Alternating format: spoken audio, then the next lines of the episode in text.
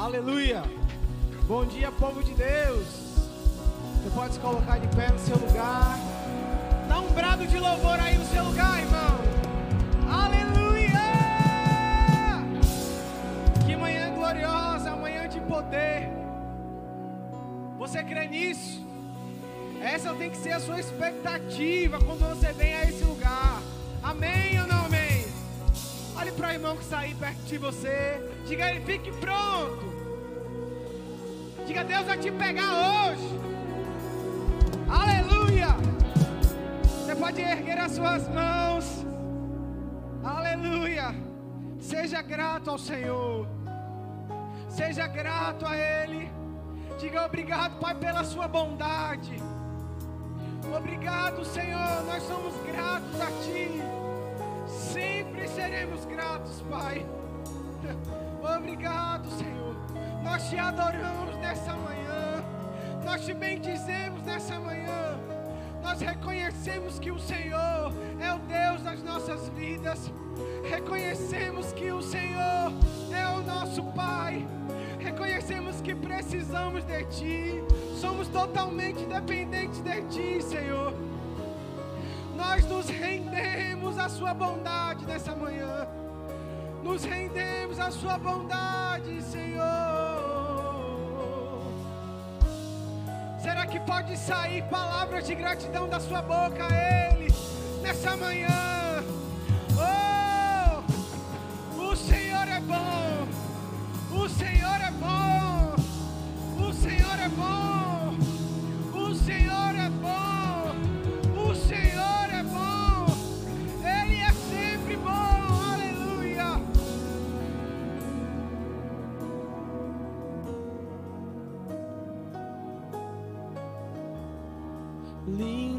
Jesus, Rei do meu coração, como eu amo os teus caminhos.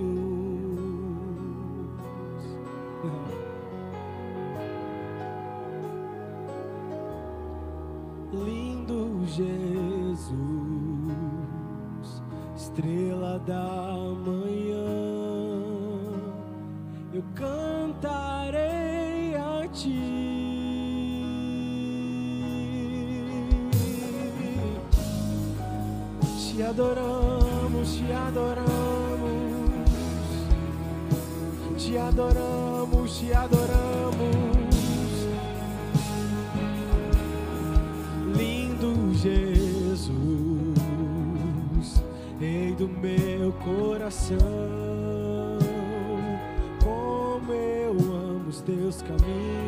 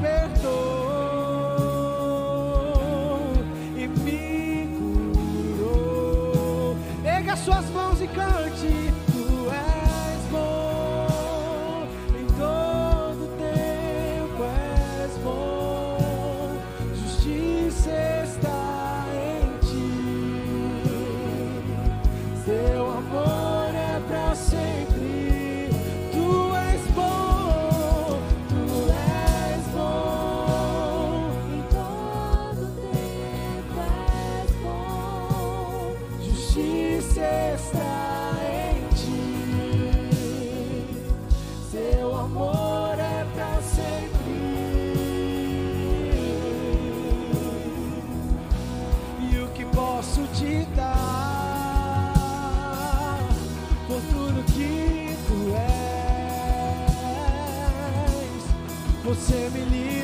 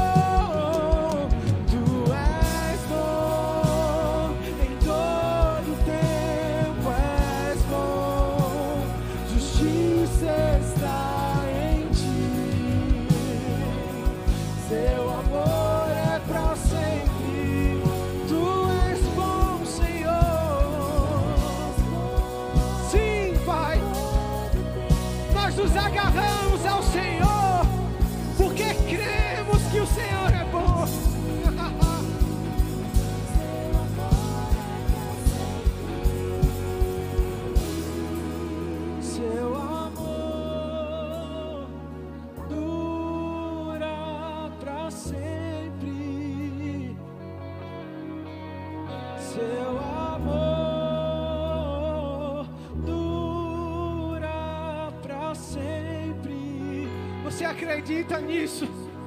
Seu amor,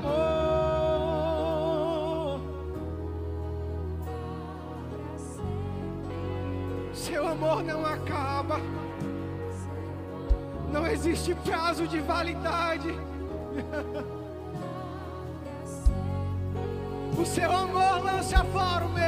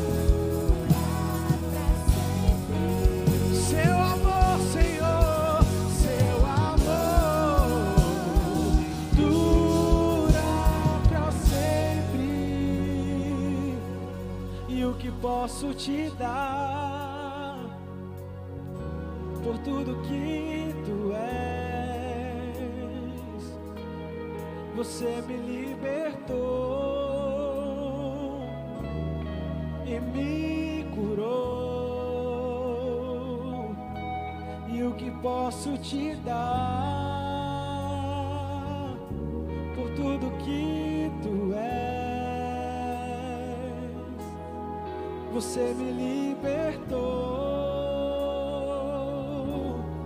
e me curou. Você me libertou e me curou. Você me libertou.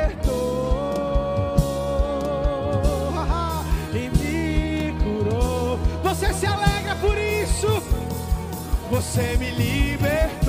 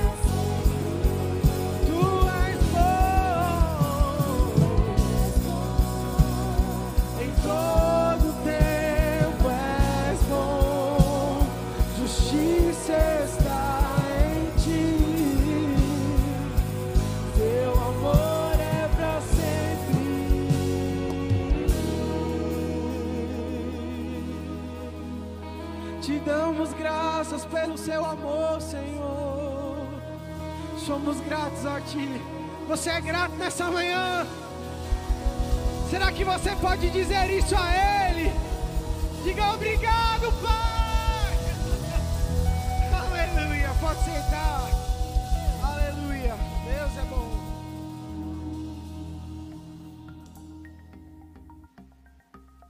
Graça e paz, queridos. Que bom estarmos aqui juntos para cultuar o Senhor.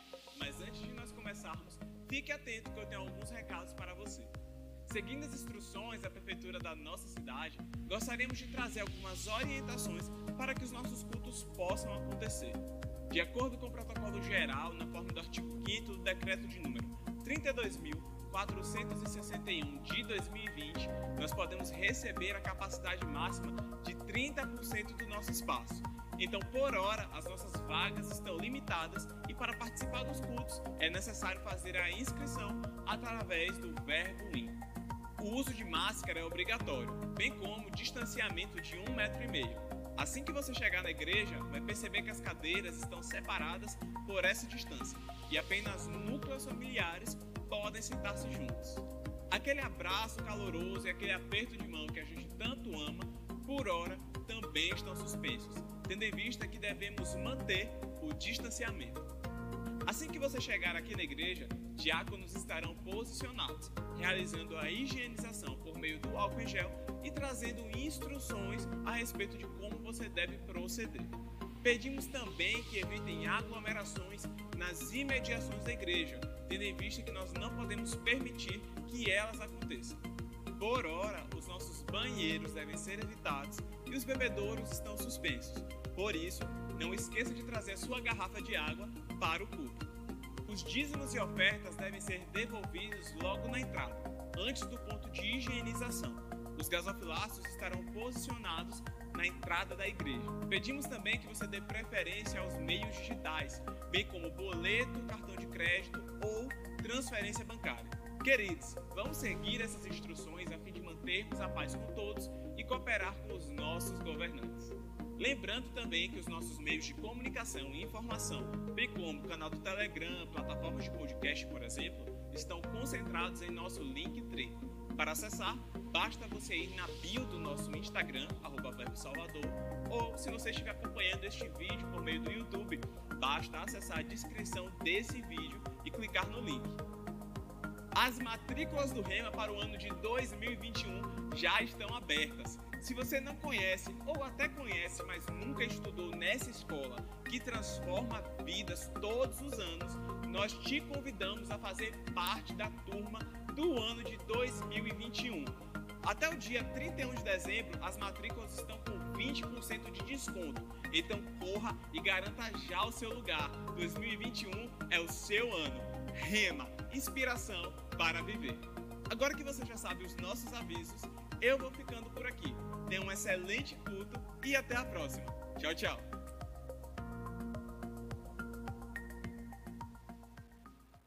Aleluia! Bom dia, povo de Deus! Jesus amado, melhor você acordar, já está de 11h20 já, irmão. Bom dia, povo de Deus! Glória a Deus! Eu estou com expectativa essa manhã. O diabo tentou bagunçar um pouquinho o primeiro culto, mas nós permanecemos de pé, amém, irmãos? E foi poderoso. E eu estava quase também para adiar a questão do nosso estudo no livro de Timóteo agora, né? Para o segundo culto também. Eu pedi para o pastor Emerson trocar, porque eu queria que todas, toda a igreja pegasse o estudo e tal, inclusive queria que nossa transmissão estivesse funcionando apropriadamente. Mas aí no decorrer do caminho, a energia voltou, eu falei, liga para o homem de novo, manda ele vir e tal. E nessa manhã nós temos o reverendíssimo aqui, o pastor Marcelo, pastor da nossa igreja. Eu gostaria que você recebesse é, com uma salva de palmas. Pastor da nossa igreja em liberdade, amém? Um grande homem de Deus. O senhor já pode vir se caminhando aqui para cima já, que nós já vamos entrar na palavra para nós recebermos tudo, irmãos. Então, no primeiro culto, nós vamos retomar o estudo de Efésios no final de semana que vem, mas nesse segundo culto de Timóteo vai seguir conforme o planejado. Que bom que você veio, que bom que você está aqui. Você que nos assiste online também, não, você não poderia estar em um lugar melhor do que esse, irmãos. Amém? Você está no lugar certo, debaixo da influência certa.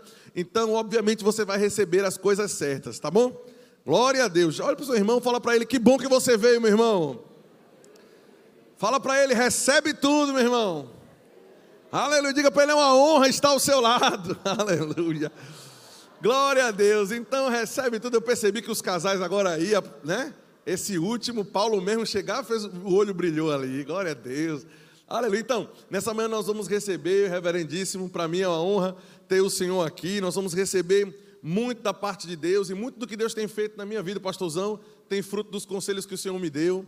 O pastor já foi o meu pastor, não é que ele é muito antigo, não, é experiente, mas nos pastoreou no departamento de jovens e corrigiu e me corrigiu em muitas coisas que hoje me fazem, né, ser a pessoa que eu sou. Lembro das correções como, rapaz, você vai começar a pregar agora, não inventa nada, prega em cima dos livros do irmão Reiga, não lê outro material, foca nesse, essa é a visão e conselhos, pastor, que eu não esqueço, não. Amém? Que me estruturaram e me deram força para estar onde eu estou. Então, para mim é uma honra ter o Senhor e para mim é uma honra, sempre vai ser uma honra ouvi-lo, tá bom? O senhor pode ficar à vontade para liberar o fogo aí. Glória a Deus. É um dos frutos da maturidade é entender que, mesmo sendo um pouquinho mais velho, hoje eu bato continência para o pastor Samuel. Isso não me diminui nada, ao contrário, me faz crescer em Cristo. Amém, irmãos? Isso é maturidade cristã. Amém? E Deus é bom. Vamos ficar de pé? Eu tenho uns 50 minutos, mas eu sei que o Senhor vai fazer grandes coisas. Hoje é uma manhã de ensino. E eu vim pronto para isso. Amém? Deus é bom. Graças a Deus eu gostaria de louvar. Eu, quando me alegro, quando chego aqui, eu vejo muitos rostos novos, né? Tem gente que não me. Quem não me conhece aqui, levante a mão. Aí, ó, meu Deus do céu. Aleluia. Vou fazer cinco anos agora, Pastor Samuel, é de aniversário lá na Verbo Liberdade. E é, que maravilha. Eu vejo a igreja aqui sempre crescendo e avançando, gente. Louvado seja o nome do Senhor. Que bom. Isso é frutos, amém? Os frutos por si só falam. Que maravilha. E eu gostaria de louvar. Elinho já sabe aqui minha música. Só os antigos conhecem, né? Eu creio em milagres. Essa música o Senhor me deu em 2014. Né? Hoje minha vida é totalmente diferente. Pense, irmãos. Hoje eu tenho experimentado, sabe, Pati? O que eu declarei há muitos anos atrás.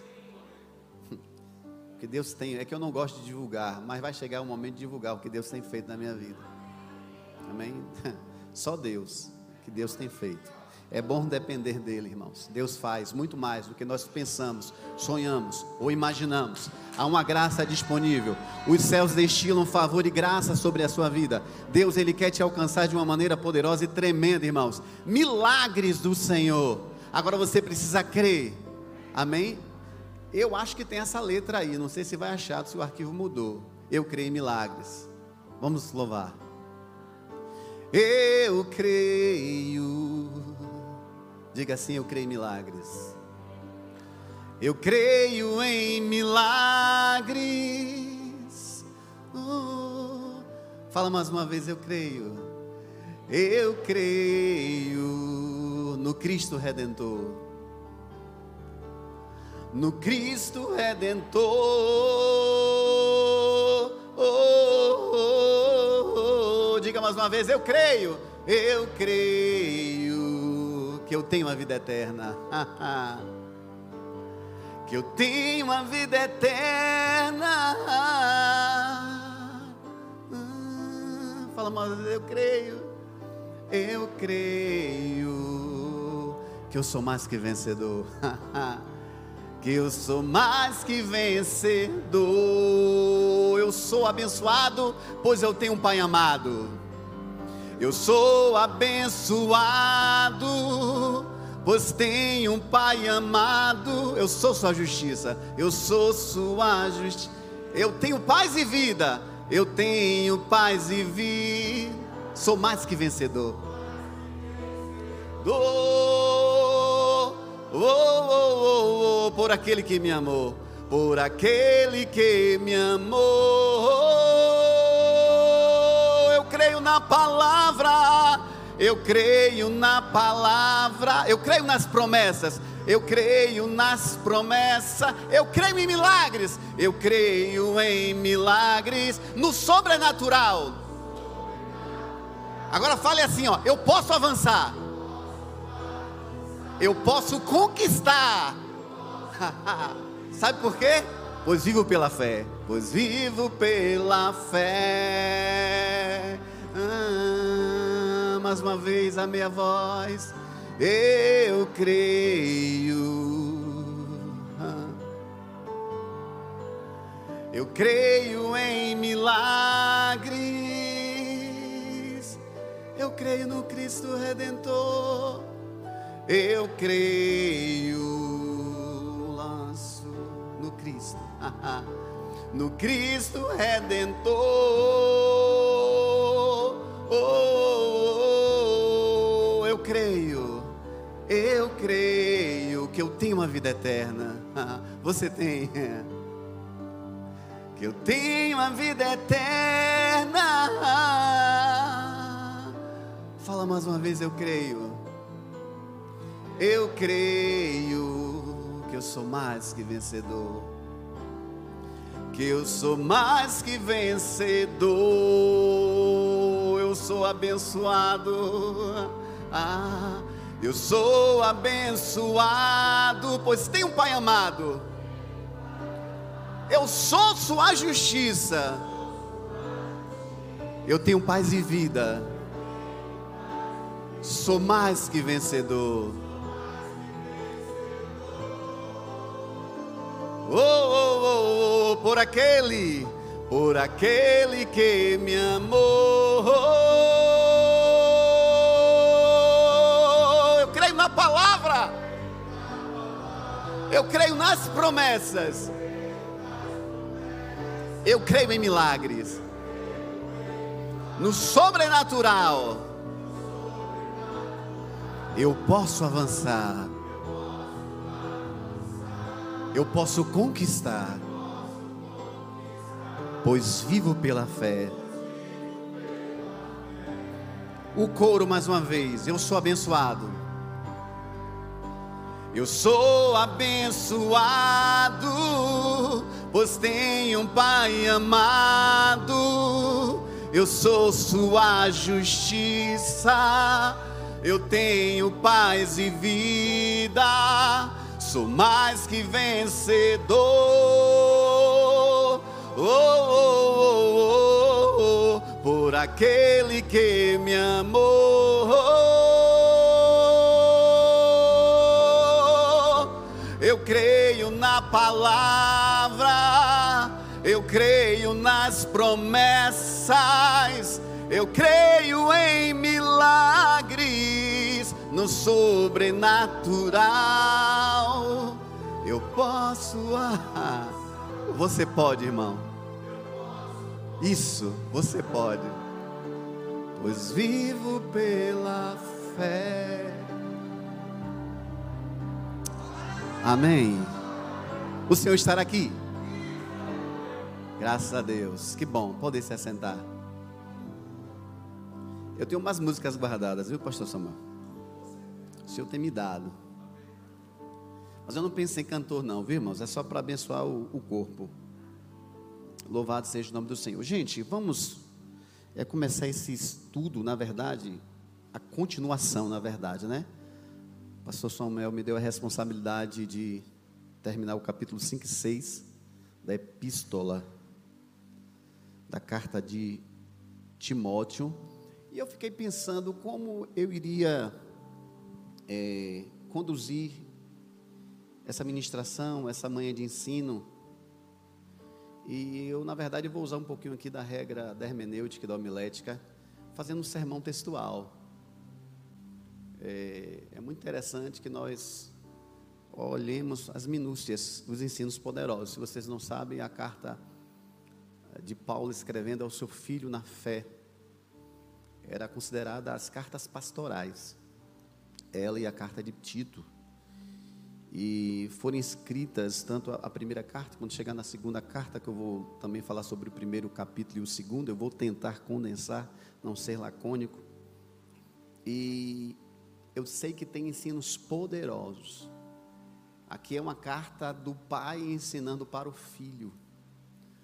Timóteo foi um filho, acho que de todos os amigos que cruzou na vida de Paulo, Timóteo foi o mais íntimo, foi o mais próximo. Ele tinha um carinho, ele nutria por Timóteo um carinho, sabe, tremendo.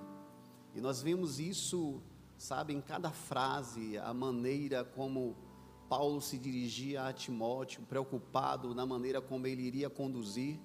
Timóteo, ele era pastor na igreja em Éfeso. O apóstolo Paulo deixou ele na igreja de Éfeso, pastoreando. Ele era jovem. Ele não tinha muita experiência. Timóteo, ele foi ganho para Jesus na primeira viagem missionária de Paulo. Ele havia se convertido, mas ele tinha uma boa bagagem, ele tinha uma boa base, que é a base familiar. Né? A sua mãe Eunice, sua mãe, sua avó Lloyd, era, o pai dele era grego, mas elas eram judias que haviam se convertido ao cristianismo. E nisso fez incutir na vida de Timóteo, sabe, um zelo pelas escrituras, porque eles, mesmo antes de se converter, eles já conheciam toda a parte da escritura, do Pentateuco, né, dos profetas maiores, menores. E quando veio a revelação através do apóstolo Paulo, eu quero dizer que foi um privilégio, sabe, pastor Samuel, ele ser, na verdade, ter um mestre como o apóstolo Paulo, um homem que recebeu uma revelação como nenhum outro. Paulo recebe uma revelação, uma profundidade a respeito de redenção, de justificação, da justiça de Deus, os planos de Deus, também uma visão escatológica como nenhum outro. Mesmo que João tenha escrito o Apocalipse, mas para João era um pouco enigmático, mas Paulo tinha clareza. Você vê isso nas cartas, por exemplo, de Tessalonicenses 4, 16, e soará a trombeta e descerá do céu. Então, o, apóstolo Paulo, ele havia recebido muita parte da sua doutrina por revelação de fatos que iriam acontecer.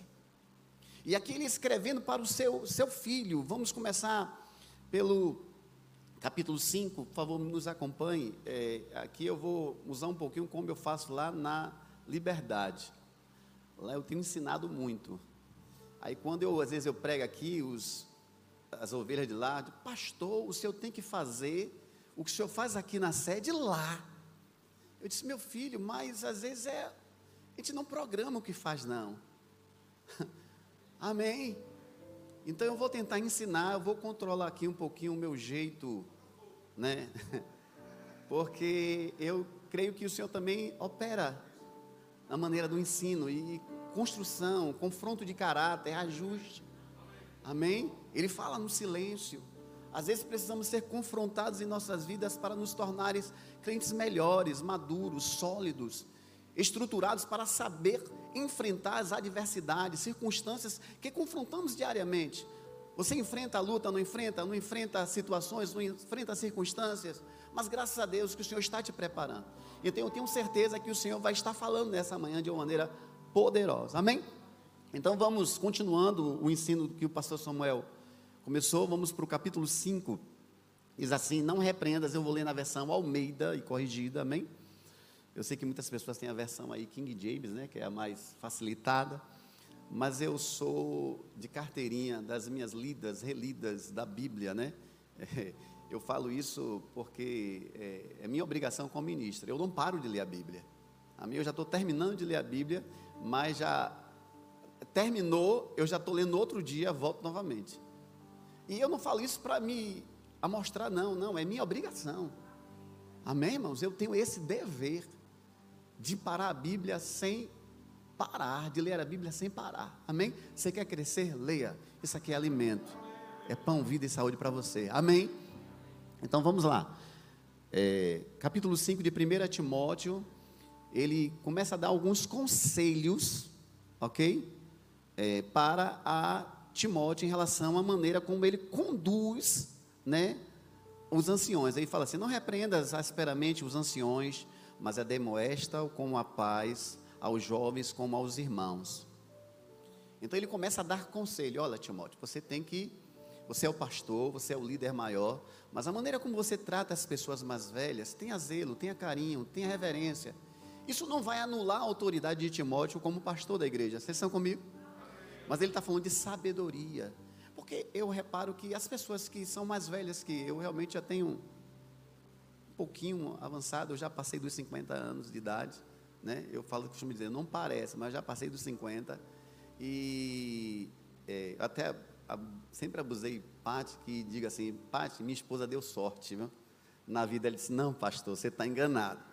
Foi, foi o Senhor que deu sorte. Ela está conservado como eu, amém? Mas eu quando vejo alguém que é mais velho do que eu, eu tenho um cuidado, eu tenho um carinho, eu considero, sabe, os cabelos brancos, a experiência da vida, de ouvir. Isso não significa que apresentar o pastor Samuel aqui pastoreando, ele vai ouvir. Isso não vai retirar a autoridade espiritual da vida dele, amém? Mas ouvir, ponderar, acatar ou não, cabe a ele. Não significa que pelo fato de ouvir que ele tem que aceitar como pastor aqui da igreja. Vocês estão comigo, irmãos? Então isso é sabedoria, irmãos. Ouvir, ter zelo, considerar, porque eu percebo na minha experiência que as pessoas mais idosas, pastor Adalto, elas gostam de falar, elas gostam de transmitir da maturidade, e é bom ouvir um pouco de, de da maturidade dos mais velhos, sem considerar também o lado proativo dos mais jovens. Os jovens são mais intensos, eles têm mais ideias, eles são mais arrojados, né? É, considerando então um líder local tem que ter a sabedoria de olhar para todos os parâmetros, olhar para todas as classes que estão cercando e colher um pouco e considerar e honrar também. Amém, irmãos? Vocês estão comigo? Então, ademoestam né, como a paz, tem um carinho como a paz, e aos jovens como a irmãos. Então, aqui, mesmo ele sendo pastor da igreja, Paulo estava instruindo, irmãos, a maneira como ele conduzia. Aí ele vai aqui no versículo 2, as mulheres idosas como a mães, né? As moças como a irmãs em toda a pureza. E não é só da parte do líder também, esse nosso relacionamento tem que ser uns com os outros. Pureza no trato, a maneira de se relacionar, buscando realmente é, cultivar esse laço de fraternidade, né? O amor filial, né? Que é o amor fraternal de Deus entre nós, é o que nos une. Na verdade, eu costumo dizer que nós somos mais ligados, às vezes, aos nossos irmãos da igreja do que a nossa própria família, porque estamos tão ligados aqui no culto. Eu estou falando quem costuma estar na igreja constantemente, né? É, porque é, às vezes as pessoas nos chamam, um ditado, o pastor Samuel ele vai saber o que eu digo, porque ele, ele fala que é jovem, mas aí foi, ele, eu vou falar com todo respeito, aí foi rato de igreja. Ele sabe entender o que eu estou falando, amém? Estava né? ali o tempo todo e, e, o cristão tem que ter esse cheiro, tem que desejar. Alegrei-me quando me disseram, vamos à casa do Senhor, de querer estar na casa do Senhor. É lá que você encontra a unção, é lá que talvez você passou um dia conturbado, mas você vai receber uma palavra, a unção vai estar disponível, ela vai quebrar o jugo o jugo da pressão, o jugo do problema, o jugo da situação, aquilo que está te oprimindo, aqui tem uma unção disponível, aqui tem uma unção específica, irmãos, que vai alcançar a sua vida. Talvez você entrou aqui nessa manhã cheio de problemas, mas quando você se expõe a uma atmosfera, a um ambiente poderoso como esse, irmãos, vem o Espírito Santo, uma palavra que salta no louvor, uma palavra que, do próprio pastor Samuel que está ali conduzindo, aí às vezes vem na ministração algo que vem, você sente que aquela palavra vem ungida, que você começa às vezes a arrepiar, ou não, mas não importa. Mas a palavra de Deus ela é poderosa, irmãos, para destravar coisas, para mudar situações, para mudar a sua vida, para mudar o destino, a rota do que parece que estava dando errado, mas Deus vai e ajusta e tudo e coloca no prumo certo. Uh! Deus está aqui. Versículo 3 diz assim: honra as viúvas. Ele dá um destaque sobre as viúvas. E eu vou ler aqui, depois vou fazer a contextualização. Vamos ler o 3, honra as viúvas, que verdadeiramente são viúvas. Mas se alguma viúva ter, tiver filhos ou netos, aprendam primeiro a exercer a piedade para com as próprias com a própria família recompensar seus pais, porque isto é bom e agradável diante de Deus. Ora, o que é verdadeiramente viúva e desamparada, espere em Deus e persevera noite e dia em rogos e orações. Mas a que vive em deleites, vivendo, está morta. Né? Manda estas coisas para que elas sejam irrepreensíveis. E se alguém não tem cuidado dos seus, principalmente dos da sua família, negou a fé e é pior do que um infiel. Vou dar aqui um stop. Que nem aquele gravador antigo, aí você apertava aquela fita cassete. O pastor Samuel alcançou? Alcançou, né? Quem foi que alcançou a fita cassete? Você está acabado. Jesus, peguei vocês, não foi? Lá na igreja, quando eu pergunto se ninguém levanta mais, fica todo mundo assim, né? Aí quando eu falo daquele seriado antigamente, né? Quem se lembra de MacGyver? Ó, meu Deus do céu. O homem de 6 milhões de dólares. A mulher biônica. Vocês estão acabados. Estão velhos, sério. Graças a Deus. Mas vamos lá. Então ele fala aqui sobre as verdadeiras viúvas, né? E ele fala que é, é, a igreja tem um cuidado com as verdadeiras. Ele fala também das solteiras, ou das que ficaram viúvas, mas querem viver no prazer mundano, não querem realmente ter uma vida piedosa. Né? E o interessante é que no versículo 8, ele fala que devemos cuidar dos nossos, principalmente os da fé. Você que é cristão, você que tem família, eu posso contextualizar isso para um momento alternativo. Temos que cuidar dos nossos, nossos familiares. Amém, irmãos? se você não cuida dos seus familiares, dos seus filhos, das pessoas que são próximas a você, você está, na verdade, negando a fé. Você não está tendo uma vida condizente com aquilo que você professa dizer que você é cristão, filho de Deus, salvo, nova criatura, justiça de Deus. Vocês estão comigo? Amém. Eu estou muito tranquilo aqui nesta manhã, viu, irmãos? Eu gosto de fazer isso, que bom. Amém é, versículo 9, nunca seja escrita viúva com menos de 60 anos. Olha, aqui ele estabelece até normas, né? E só que tenha sido mulher de um só marido. Amém? E tendo o testemunho de boas obras, se criou os filhos, se exercitou a hospitalidade, se lavou os pés aos santos, se, correu, se socorreu os, os aflitos e praticou toda a boa obra. Então, nós vemos aqui uma vida piedosa, uma vida justa, uma mulher que realmente vivia dentro dos padrões, sendo hospitaleira. Você sabia que a hospitalidade faz parte do processo da nossa norma cristã, da nossa doutrina? Muitos, e Paulo até fala que muitos sem saberem hospedaram anjos. Amém? Então, queira ter uma casa ampla para receber irmãos. Às vezes, não, eu vou ter um filho só, vai ser o meu quarto do meu filho. Não, pensa em ter uma casa maior, melhor. Amém, irmãos? Para poder recepcionar os irmãos. Amém, irmãos? Glória a Deus. Pensa assim, irmãos. Eu estou falando porque eu penso assim. Amém, irmãos? E o Senhor tem feito isso na minha vida. Eu não posso só pensar na minha uma casa para mim só ou para minhas filhas, não. Mas pensa em ser hospitaleiro de um dia, às vezes, é, receberem algum pregador, e o pastor Samuel, o Pati está aqui, né? Estarem é, abafados em. Não, pastor, minha casa aqui está à disposição. A minha casa está aberta. Amém, irmãos? Agora que você realmente viva de fato, né? Porque tem muitas pessoas que eu costumo dizer, não sei porquê, mas vamos lá. Tem. É, é, se fosse fazer uma entrevista, às vezes, na sua vizinhança, como seria ah, o relatório dos seus vizinhos, realmente ele ia atestar que você realmente é um cristão? Ou ele ia dizer que você é crente no céu, da, na boca do céu, não é? Na boca da onça? Tem, tem pessoas que falam assim. Crente igual a fulano aí, aquela casa que tem confusão, que tem gritaria, que tem xingamento, que compra e não paga. Uh, fogo está caindo. Olha Deus trabalhando aqui. É confronto, irmãos. Amém. Vamos lá, vocês estão comigo? Amém?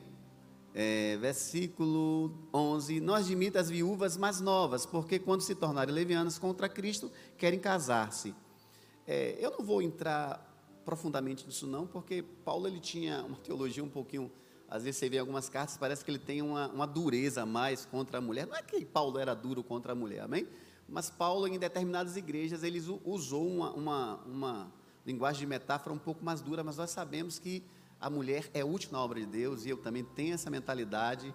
Eu costumo dizer que hoje as mulheres na igreja, elas têm uma mão de obra muito mais produtiva do que muitos homens. Infelizmente, eu queria que tivessem homens mais dedicados. Eu, eu como eu tenho orado, pastor Samuel, para que chegue mais homens sabe, que tenham essa dedicação. Esse- mas hoje, infelizmente, 70% da mão de obra, a maioria é mulheres. Mulheres hoje pregam, mulheres hoje são proativas, mulheres hoje estão dedicadas, elas se doam, elas dão a vida, elas querem ver, elas não ligam para isso. Às vezes o homem só quer, só quer posição, só quer cargo, só quer ser reconhecido. Uh! E as mulheres às vezes só querem servir. Às vezes só querem uma oportunidade de estar fazendo o melhor para o reino. Mas isso não é regra. Amém, irmãos? Isso não é regra. Então, se eu creio que não tem ninguém assim, só lá para o lado do Rio Grande do Sul, do Rio Grande do Norte. Amém? Se tiver alguém, que o seu coração seja ajustado e confrontado para que você realmente tenha esse coração de servir ao reino. Amém? Versículo 12: Tendo já sua condenação por haver aniquilado a primeira fé, e além disso aprendem também andar ociosas. Ele está falando das mais novas, de casa em casa. Está falando das mulheres que são fofoqueiras. Você conhece alguém assim que é fofoqueiro? Que gosta de estar na casa do vizinho? Então ele fala dessas viúvas, assim, eh, as mais novas, que às vezes de se preocupar em ter e cumprir as suas responsabilidades, ficam só jogando conversa fora, conversando aqui ali, de casa em casa, vamos lá o texto, e não ociosas, como também paroleiras e curiosas, falando que não- o que não convém. É que nem a- aquele ditado, acho que em todo condomínio, em todo prédio, algum lugar vizinho, das coisas, tem uma, eu costumo dizer, chama de Dona Cotinha, aquela que sabe da vida de todo mundo. Então, isso não é um comportamento cristão para uma filha de Deus. Amém? Alô, mulheres. Mesmo sendo para as mais viúvas, isso serve também como princípio para as nossas vidas. Amém, irmãos? Não ficar jogando conversa fora, não estar cogitando coisa que você não sabe, não falando que você não viu. Se você não faz nem parte nem do problema, nem da solução, para que você vai se meter em coisa que você não foi chamado? Você não resolve, não acrescenta. Então, caia fora. Só existe linguarudo porque existe orelhudo.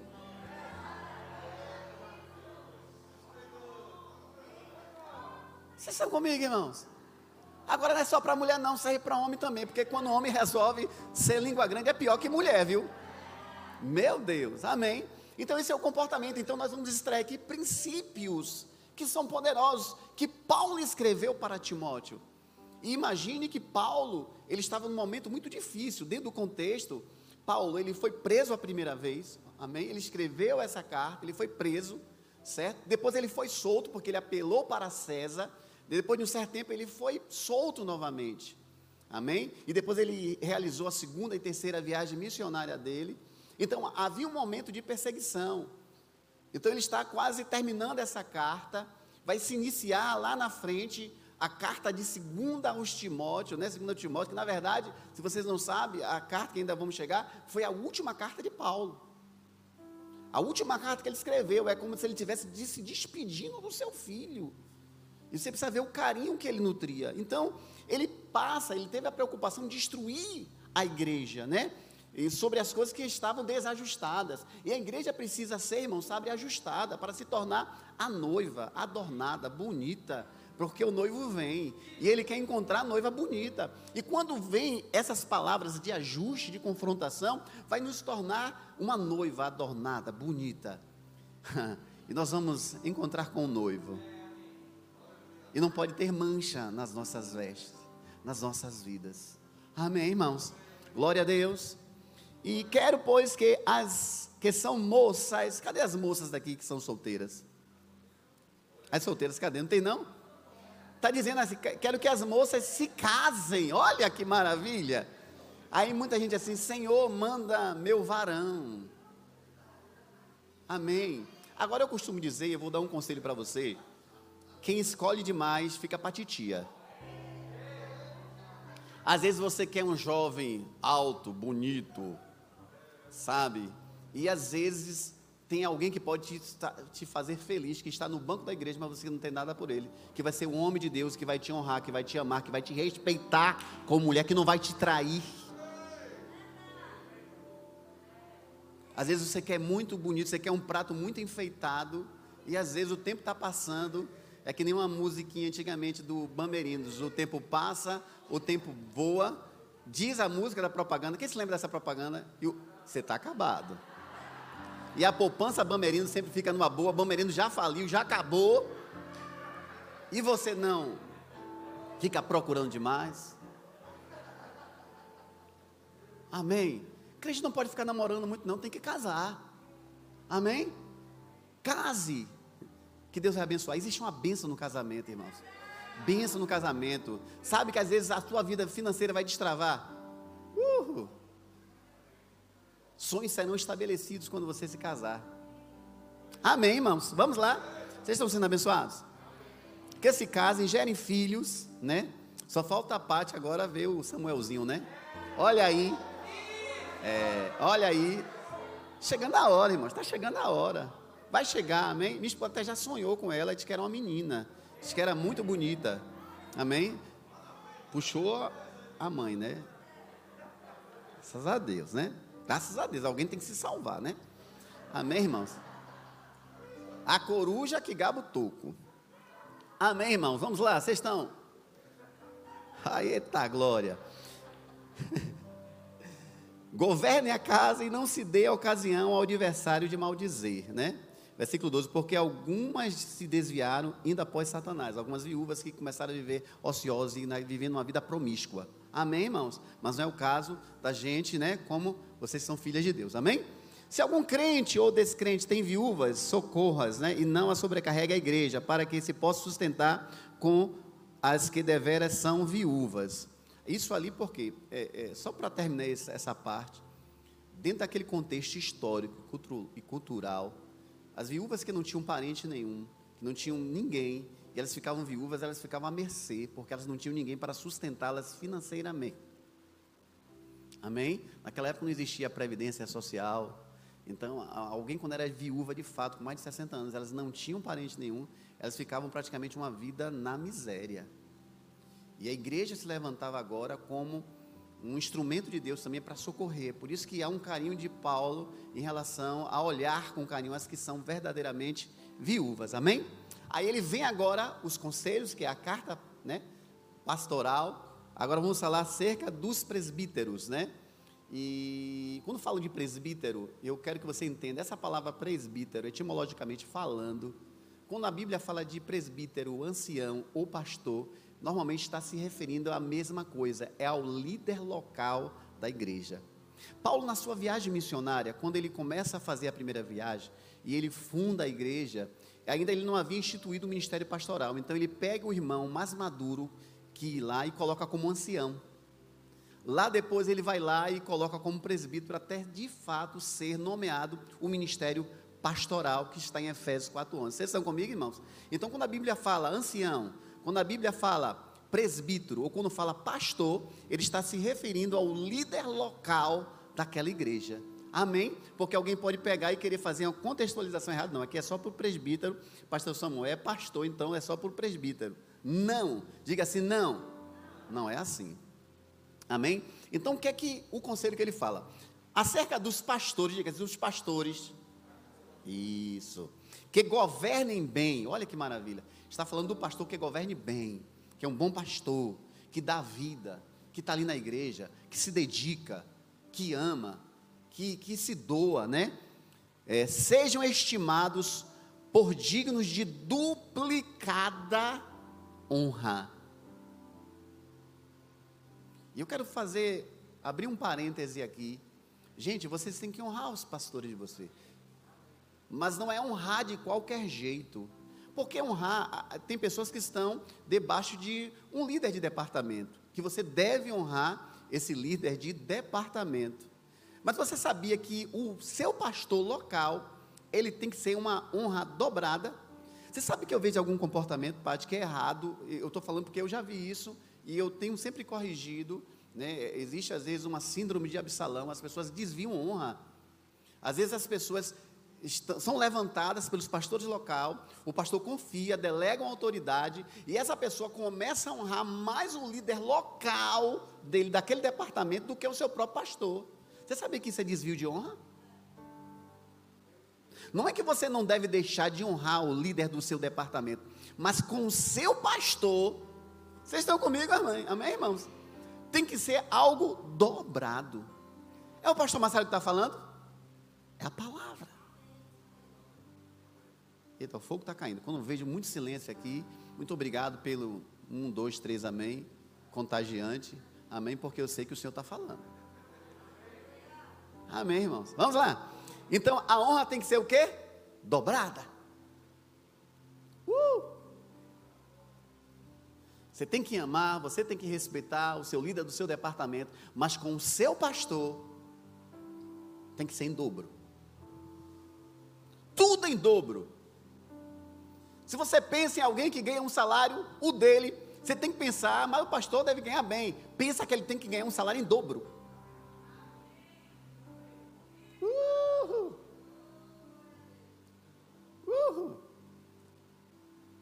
Comportamento errado. Às vezes vem alguém de fora, não é errado, nós ensinamos.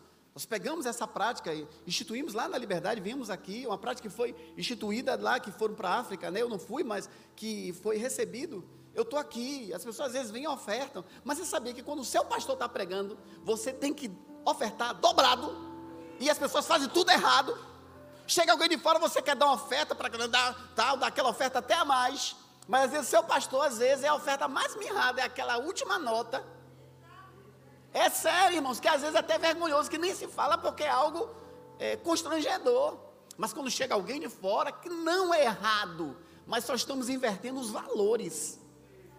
Vocês estão comigo, irmãos? Isso precisa ser pregado ensinado, irmãos. Ah, mas ele já é para ser dobrado ao pastor local, porque se ensina, porque se, dedica, porque se preocupa, porque está aqui procurando dar o melhor, porque está aqui procurando aqui fazer o ensino da carta de Timóteo, a carta de Efésios, procurando que vocês cresçam na fé.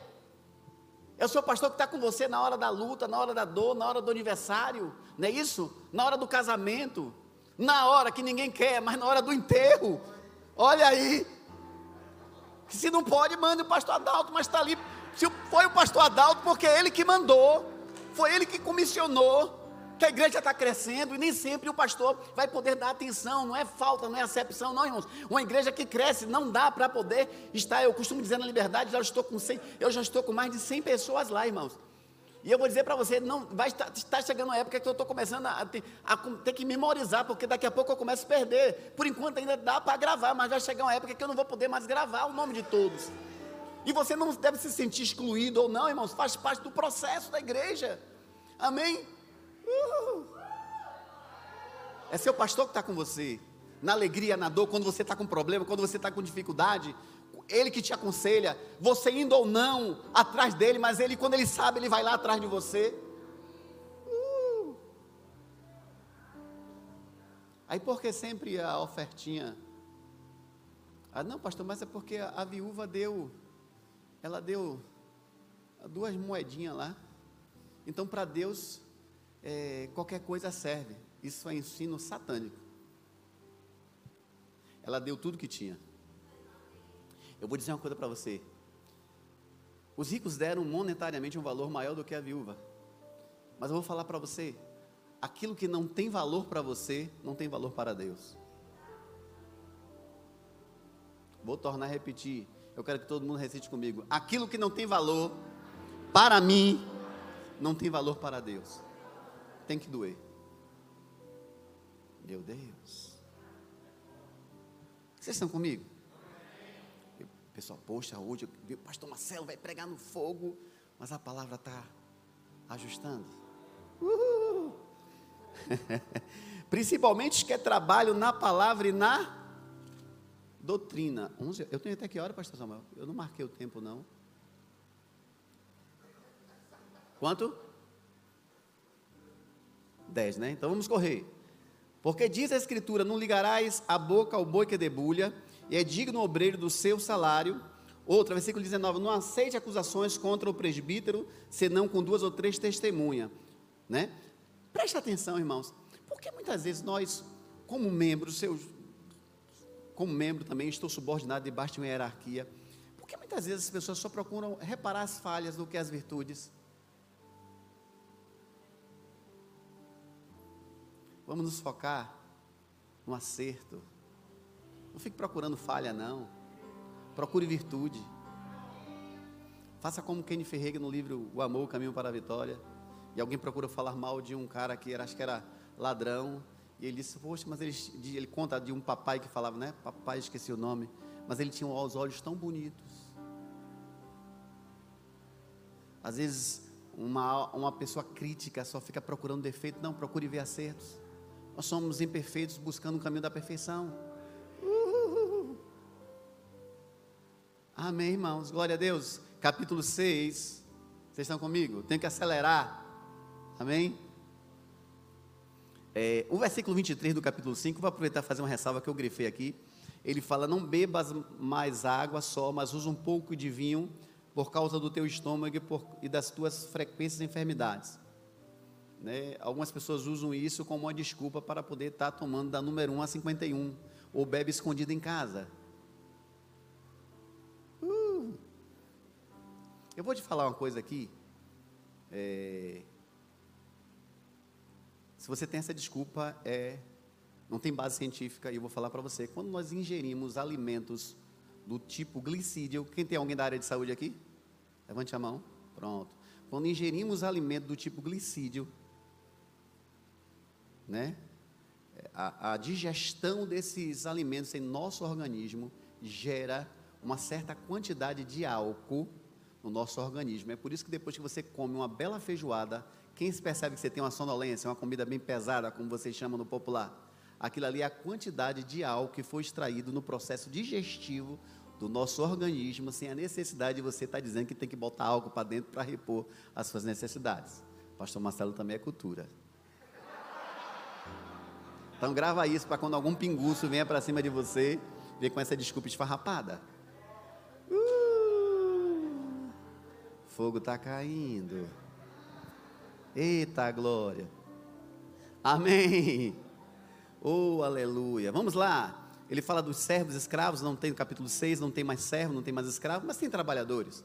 Os princípios podem ser extraídos, amém? Você tem que honrar seu patrão, crente que às vezes está no trabalho, ou porque trabalha para um crente, às vezes dá mais dor de cabeça, né? Às vezes eu estou falando porque eu já tive comércio, às vezes os crentes às vezes são os que dão mais dor de cabeça. Não é regra não, porque deve ter crentes que realmente trabalharam certo. Mas infelizmente, como eu já vi a irmã Vânia falando várias vezes aqui, que é, tem gente que não quer conta com contratar crente, quando na verdade deviam os empresários estar na porta da igreja e estar solicitando.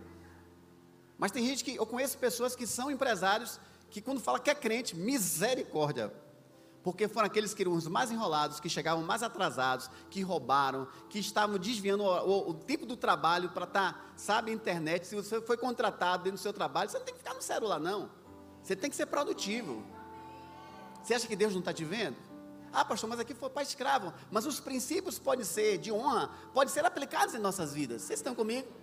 Vamos lá, eu estou adiantando, amém, irmãos? E também fala aqui dos ricos. Tem gente rica aqui? Porque eu sou. Mas ele está falando aos ricos, abastados, que têm dinheiro, que têm uma certa condição, que têm um padrão de vida melhor. Amém? Nós já somos ricos. Jesus se fez pobre, né? 2 Coríntios 8, 9, para que nós fôssemos ricos. Nós cremos nessa promessa, cremos que muitas coisas serão estabelecidas. Mas eles falam das pessoas que tinham uma condição mais abastadas. Vocês estão comigo? Ele fala assim: ó, os que querem ser ricos caem em tentação e enlacem muitas concupiscências. Versículo 9 do capítulo 6. É, concupiscências loucas e nocivas que submergem os homens à perdição e ruína, porque o amor ao dinheiro é a raiz de toda espécie de males e nessa cobiça, alguns desviaram da fé e se transpassaram a si mesmos com muitas dores. Aqui, de maneira nenhuma, Paulo está dizendo para Timóteo que é errado você prosperar. Amém, irmãos?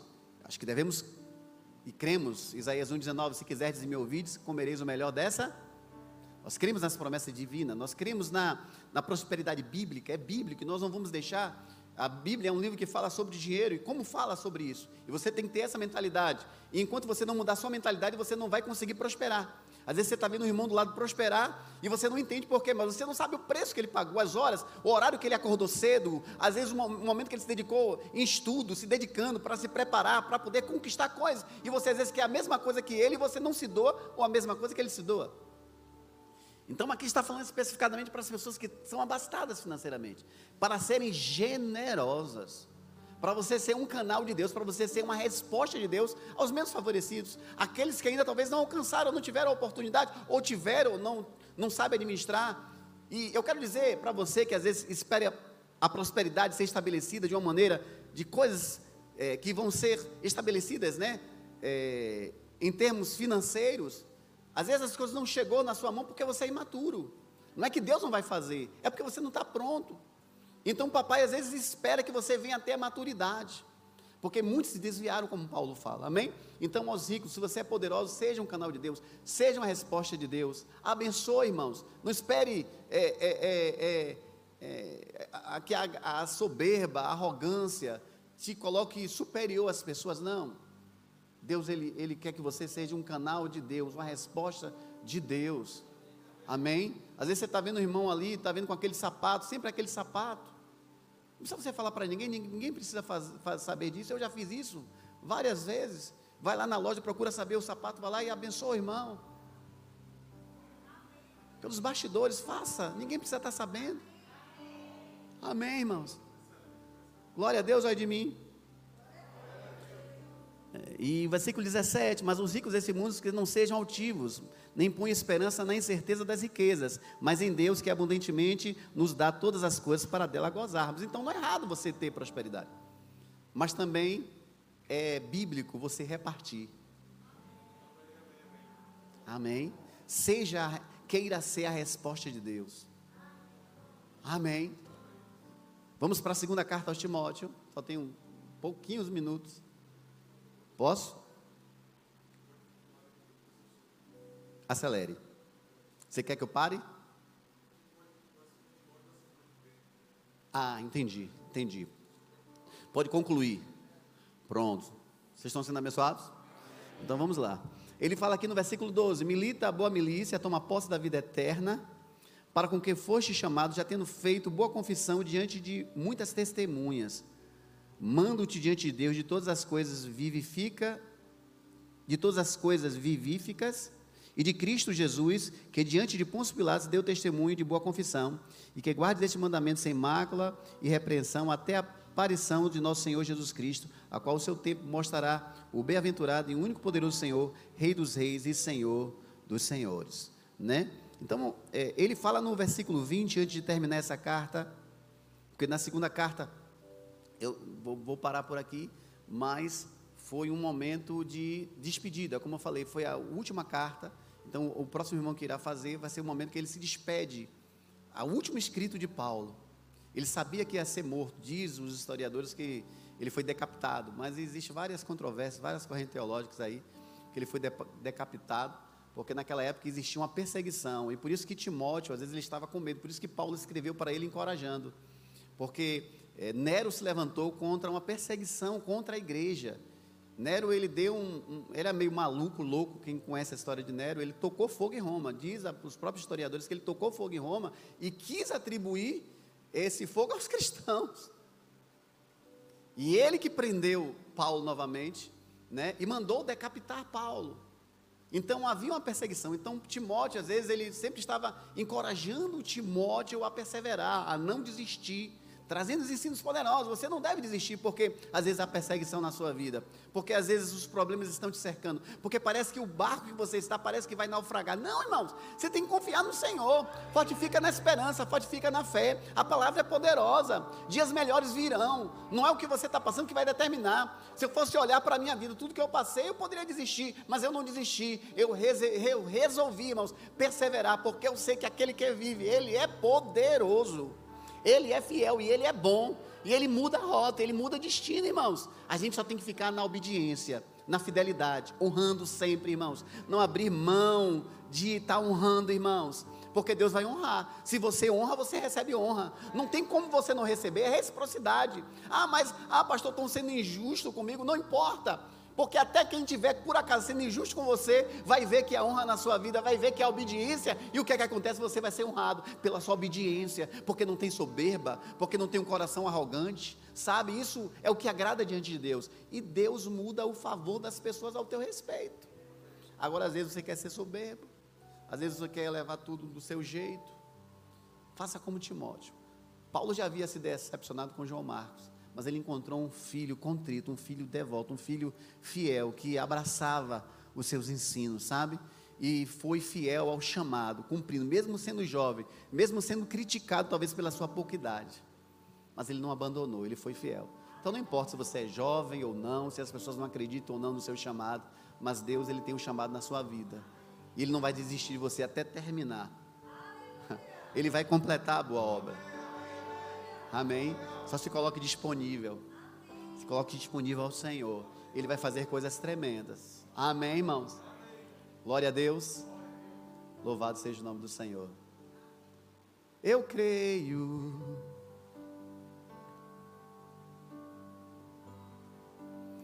Eu creio em milagres.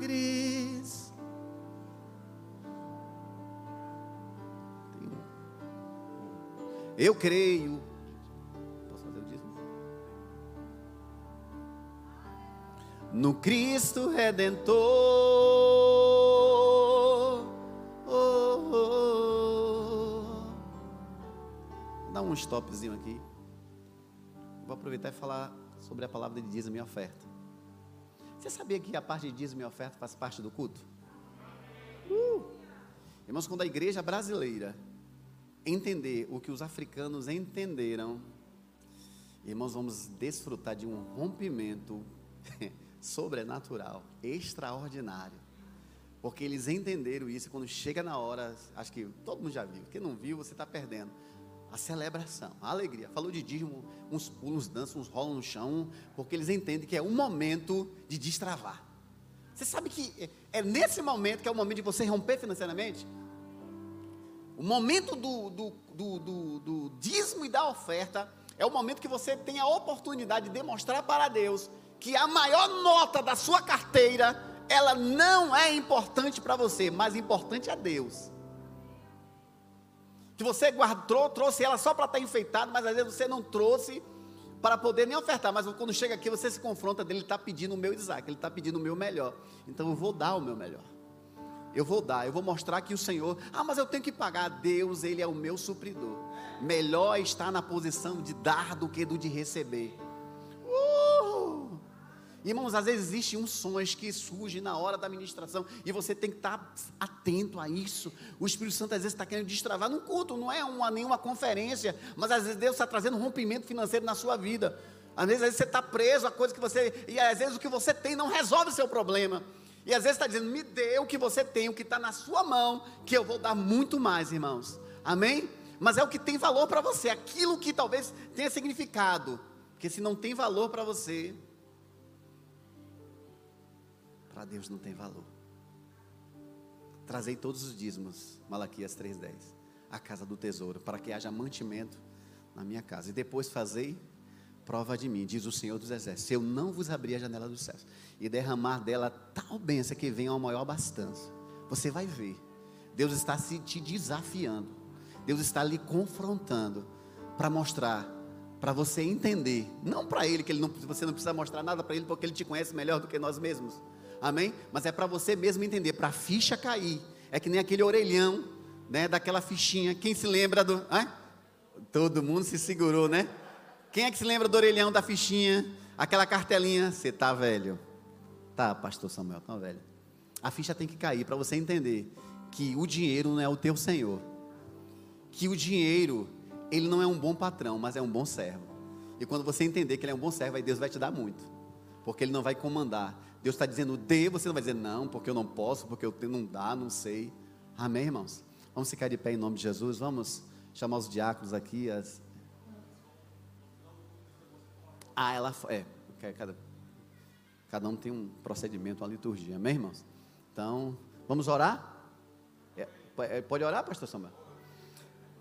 Deus querido, Deus amado, muito obrigado, Senhor, por esta manhã. Nós sabemos que o Senhor está aqui, Pai. Abençoa cada irmão, cada irmã que tem uma oferta de amor, Pai. Em nome de Jesus, amém. E você que também vai ofertar online, tem também ali o, a conta, né? Pode ser pelo PicPay, né? Tem também o, o Linktree, né? Que é um sistema avançado. Ainda não chegou ainda lá não, mas vamos, estamos avançando. Amém. Estamos avançando em nome de Jesus. Lá está prosperando, está de avanço em avanço. Amém. Que Deus abençoe em nome de Jesus. Passar a palavra para o pastor Samuel. Glória a Deus, Deus é bom. Você foi abençoado, querido? Bom demais. Vamos bem rapidinho acelerar. Eu sei que eu estou atrasando um pouquinho o seu almoço aí, mas vamos acelerar aqui. Lucas capítulo 22, verso 19. Nessa manhã nós estamos também uma manhã de lembrarmos da morte e ressurreição do nosso Senhor e de todo o sacrifício que ele fez por nós, queridos. Quantos aqui são gratos porque ele morreu em nosso lugar, ressuscitou por nós, nos deu a vida dele, nos deu a saúde dele, nos deu o espírito dele, nos deu a palavra dele. Oh, aleluia, ele me deu tudo, queridos. Deus é bom, em Lucas 22, verso 19, diz: Tomando pão, tendo dado graças, o partiu e deu aos discípulos, dizendo: Isto é o meu corpo que é dado em favor de vocês, façam isso em memória de mim. Da mesma forma, depois da ceia, tomou o cálice, dizendo: Este cálice é a nova aliança no meu sangue, derramado, sangue que foi derramado em favor de vocês. Irmãos, a ceia é uma simbologia da nova aliança que foi estabelecida em Cristo Jesus. O apóstolo Paulo, ou seja lá quem tem escrito o livro de Hebreus, falou que essa nova aliança é uma aliança superior, baseada em superiores promessas. Oh, aleluia! Isso quer dizer, irmãos, exatamente o que você pensou. Davi foi amigo de Deus, mas estamos em uma aliança maior. Moisés viu a face de Deus, mas nós vimos a face de Cristo pela palavra. Oh, aleluia! As pessoas do passado tiveram comunhão com o Senhor, mas nada se compara à nova aliança que foi estabelecida. Nessa nova aliança, os céus habitam em mim, a cura habita em mim. Aleluia! Céus e terra convergiram em Cristo. Nessa nova aliança, nada se compara ou é mais precioso para o Senhor do que a igreja. Diga, eu sou a igreja. Então, você que já recebeu, fica de pé. Aleluia, Pai, te agradecemos por esse pão que é o teu corpo que foi partido aleluia, para nós. E nós te agradecemos porque a tua palavra diz que pelas tuas pisaduras, ou pelas, pelas pisaduras do Senhor, nós somos sarados. Pai, sabemos que as chicotadas que o Senhor recebeu arrancaram pedaços da carne de Cristo. E essa é a representação, porque Ele é ferido, eu sou curado, porque Ele foi aflito, eu tenho alegria e te agradecemos, Pai, porque isso representa para nós algo muito precioso. Representa que o Senhor é a videira e nós somos os ramos. Nós estamos ligados ao Senhor, nós somos um. Aleluia. Aleluia. Diga eu sou um com Cristo Jesus. Diga a vida dele é a minha vida. Diga a saúde dele é a minha saúde. Diga obrigado, Senhor, pelo teu corpo que foi partido em meu lugar. Você pode comer do pão. Oh, aleluia! Existe saúde disponível para você nisso. Oh, glória a Deus. Te rendemos graças, Pai, pelo teu sangue. Oh, aleluia! Sangue que fala mais alto do que o sangue de Abel sangue que fala mais alto do que o sangue da condenação e da acusação, sangue que fala, oh, sangue que fala de justiça, sangue que fala de redenção, sangue que fala de uma nova porta aberta, sangue que fala da nossa eternidade com o Senhor. Graças a Deus pelo sangue de Jesus. Oh, tem alguém aqui nesse lugar que está grato porque o sangue dele caiu na terra, mas nos levou para os céus. Oh, glória a Deus! O inferno treme quando ouve falar desse sangue, demônios fogem quando ouve falar desse sangue. Aleluia! Aleluia! Te louvamos, Pai. Você pode com toda alegria no seu coração tomar, querido, dessa, desse cálice. Aleluia! Oh, glória a Deus! Nada além, nada além do sangue. Ei, nada além do sangue. Ei, de. Levanta as mãos, levanta as mãos. Canta, aleluia. Que nos faz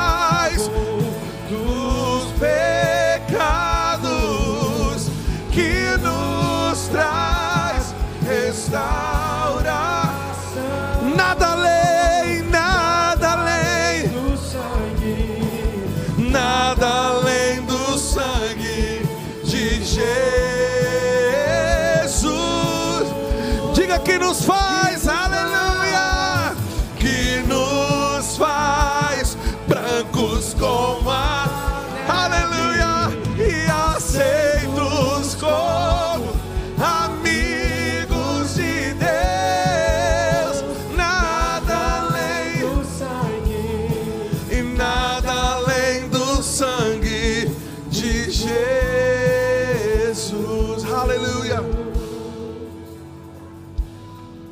Oh, glória a Deus. Soube agora que teve uma pessoa que aceitou Jesus ali atrás e já ceiou e tudo. Você pode dar um brado de louvor, aleluia! Glória a Deus, aleluia! Aleluia! Nada para o poder desse sangue, nada para o poder dessa vida. Oh, glória a Deus! Vamos louvar mais um pouquinho. Vamos louvar. Eu sou livre.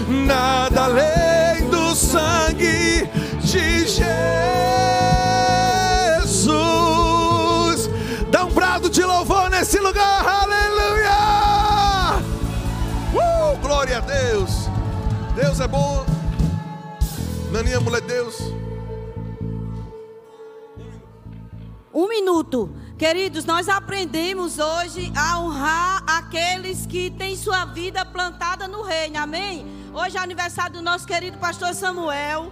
E nós aprendemos a não perder a oportunidade. Então eu quero que você rapidamente, obedecendo ao comando da palavra de hoje, dando dobrado, amém? Ele é um jovem, venha, saia do seu lugar, oferte na vida dele. Ele é um jovem que poderia hoje estar em casa jogando seu videogame, sabe? Estar em casa programando outra coisa. Mas eu conheço o pastor Samuel de perto. Ele se esmera no ensino, na palavra, no estudo, na oração. Queridos, e às vezes faz o que ele não quer, mas o que o Senhor chamou para ele fazer. Amém? Então, aproveitando a oportunidade. Vamos parabenizar, vamos honrar. Ele não pediu, ele não precisa, mas nós precisamos. Nós precisamos. Ele é uma boa terra. Eu sou testemunha disso. Nunca semeei nada na vida do pastor Samuel para que não viesse se manifestar na minha urgente. Amém? Eu quero que você honre com amor essa terra fértil e maravilhosa que honra o Senhor, que honra o chamado, que é obediente aos nossos pastores, que contribui para o crescimento acelerado dessa obra. Amém? Que enche o nosso coração de alegria e que alimenta a nossa vida com uma boa palavra. Eu quero que o grupo de louvor toque fogo, cante parabéns para ele, que ele é merecedor. Parabéns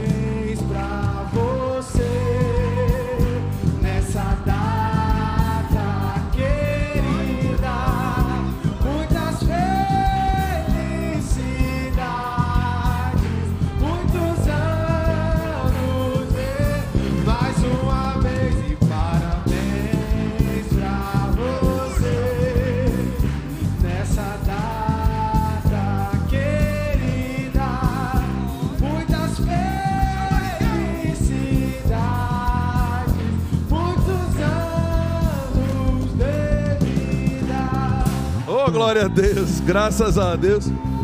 Esse grupo de louvor é diferenciado. Em forró nunca tinha escutado, não.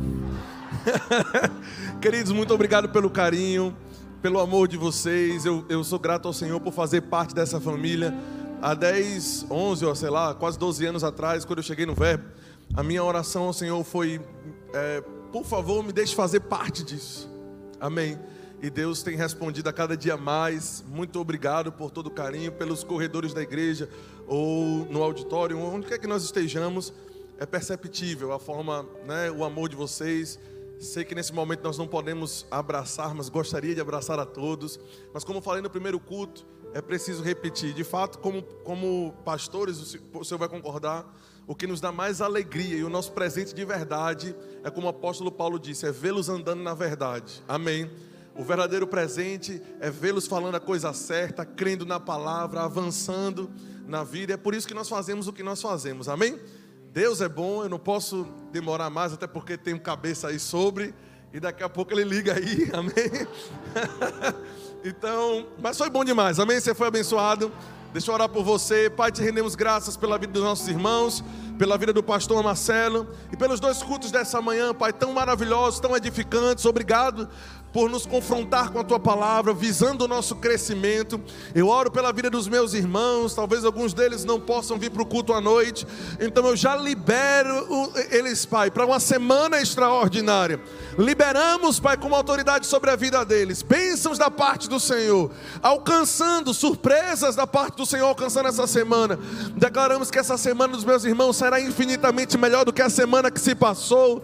E declaramos, Pai, em nome de Jesus, a bênção do Senhor sobre a casa, sobre o ministério, sobre a família de cada um dos membros dessa igreja, em nome de Jesus. Certo, e esse livro aqui é uma indicação, nossa mãe espiritual pediu para nós divulgarmos, vivendo na zona de combate, como sobreviver, prosperar e vencer em meio a situações difíceis. Aborda muito o tema de Timóteo, que nós vamos continuar na semana que vem. Então, compre esse livro. Não tenho como falar muito dele ainda, porque de fato eu não li, mas o nome Henrique Renner já abre, já abre metade do caminho. Amém, irmãos? É um dos maiores mestres vivos hoje da palavra que nós temos a nível mundial. É respeitadíssimo por muitos pastores, por muita liderança. O ministério desse homem de Deus tem tido um alcance mundial. Hoje, ele é a personificação do que nós chamamos de unção do mestre, né? Ele é mestre do começo ao final, muito profundo nas escrituras. Quem já leu o livro do irmão Rick Renner e pode testificar do que eu estou dizendo? Então, invista, tá bom? E compre esse livro no Verbo Shop. Amo vocês demais, vá para uma semana abençoada, amém?